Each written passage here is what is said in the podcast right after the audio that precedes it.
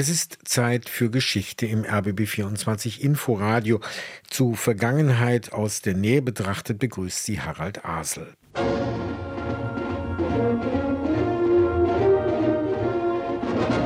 Die Zeit im Funk. Heute Nachmittag um 15 Uhr trat der Zweite Deutsche Bundestag zu seiner konstituierenden Sitzung zusammen.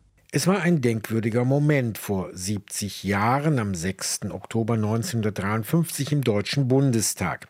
Mehrere Premieren standen an bei der konstituierenden Sitzung der zweiten Wahlperiode. Zwei Charakteristika prägen das Gesamtbild. Der Zweite Bundestag wird beherrscht von den Mitgliedern der CDU-CSU, deren Fraktion über die absolute Mehrheit verfügt. Der Zweite Bundestag ist das erste frei gewählte deutsche Parlament, das keine kommunistischen Abgeordneten mehr hat. Aber nicht deshalb möchte ich heute an dieses Ereignis erinnern. Erstmals wird die Sitzung im deutschen Fernsehen übertragen. Der Plenarsaal, noch gestern nicht ganz von den Spuren der zweimonatigen Umbauarbeiten befreit, glänzte heute in dem Licht der vielen Scheinwerfer des Fernsehfunks und der Wochenschauen. Anstelle der Länderwappen ziert ein großer Bundesadler jetzt die Stirnwand des Saales. Und so haben sich die meisten Abgeordneten in schwarzen Zwirn geworfen und bewegen sich gesitteter als sonst. Die erste Sitzung eines Parlaments wird durch den Alterspräsidenten oder die Alterspräsidentin eröffnet. Marie-Elisabeth Lüders von der FDP ist die erste Alterspräsidentin eines Europäischen Parlaments. Es ist nicht mein Verdienst, dass ich hier heute einem alten Brauche folgend an dieser Stelle stehe. Es war der Wunsch des Herrn Bundeskanzlers, in Übereinstimmung mit Artikel 69.3 Grundgesetz von seinem altersmäßigen Vorrang keinen Gebrauch zu machen.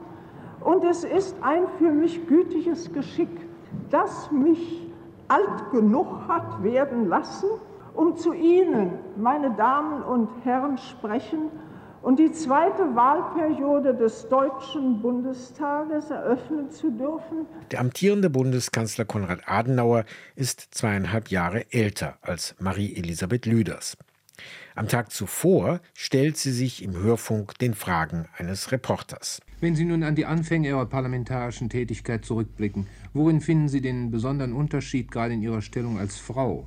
Wenn ich an den allerersten Anfang denken soll, so ist er reichlich komisch gewesen, aber nicht nur für mich, sondern für alle Frauen, die damals in den Reichstag eintraten, weil wir nämlich alle diejenigen Herren dort fanden, die Jahr aus, Jahr ein, manche Jahrzehnte lang gegen uns gekämpft hatten, vor allen Dingen bei unserer Forderung für das Wahlrecht für die Frau.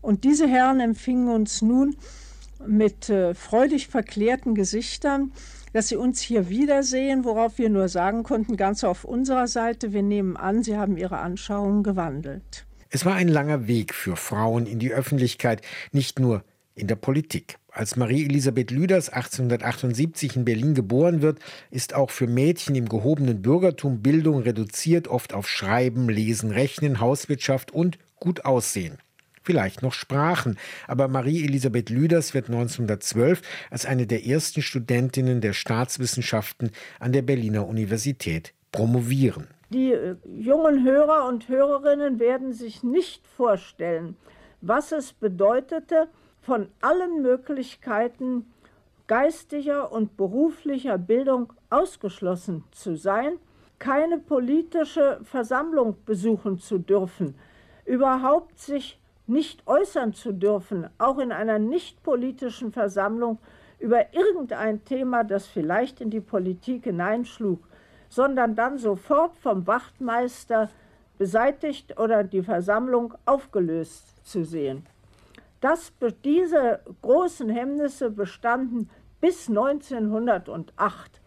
Erst dann wurde es uns Frauen möglich, überhaupt unsere Meinung offen und laut sagen zu können, ohne gleich an die Luft gesetzt zu werden. Im Reichstag der Weimarer Republik gehört Marie-Elisabeth Lüders zu den engagierten Rednerinnen der Deutschen Demokratischen Partei. Auch durch korrigierende Zwischenrufe bringt sie manche ihrer männlichen Kollegen zur Weißglut, wie Emil Höllein von der KPD. Höllein war ein milde ausgedrückt ungeheuer emotionaler und nervöser Mensch, und in seinem Ärger über meine Zwischenrufe, die an Deutlichkeit nichts zu wünschen übrig ließen, kam er mit hochgestreiften Ärmeln auf mich los und bot mir an, mir die Knochen kurz und klein zu schlagen wegen meiner Aufgeblasenheit. Ich war nun so dünn wie ein ausgenommener Hering und äh, die Sache wurde, trotz, wurde brenzlig, so dass Kollegen aus allen Parteien, die sogenannten Turner, die die Eckplätze inne hatten, auf mich zukamen, um mich eventuell vor Herrn Hölleins äh, Aggressionen zu schützen. Es gelang mir, Herrn Höllein durch befehlerische Miene wieder zurückzudrängen. Und als der Saal sich etwas beruhigt hatte, meldete sich der äh, Prälat Leicht von der Bayerischen Volkspartei zur Geschäftsordnung. Er war so dick wie ein großes, dickes wie ein Bierfass. Und um seinen Leib eine Kurve beschreibend, sagte er laut in den Saal hinein: Non, nu, Aufgeblase ist die doch nur wirklich nicht. In den Nachkriegsjahren in Berlin Stadträtin für Sozialwesen unter Ernst Reuter wird sie in den zweiten Deutschen Bundestag gewählt. Dort streitet sie mit Sachkunde und Detailtreue für die Gleichberechtigung der Geschlechter und das heißt für gleiche Bezahlung. Die Ober im Bundestagsrestaurant bekämen deutlich mehr Geld als die Kellnerinnen, die doch die ganze Arbeit machen. So eines ihrer Argumente. Bei aller Streitbarkeit hat Marie-Elisabeth Lüders ein fundamentales Prinzip gelingender Kommunikation erkannt. Wer ein Demokrat sein will, muss in erster Linie ein Mensch sein. Und er muss nicht nur Verstand haben im Parlament, sondern er muss gerade als Abgeordneter diesen Verstand dazu benutzen, um für die Auffassung, die Meinung, auch die Gefühle des anderen Verständnis zu haben. Und wenn er dieses Verständnis gewonnen hat, dann erst wird er sich mit ihm wirklich verständigen können.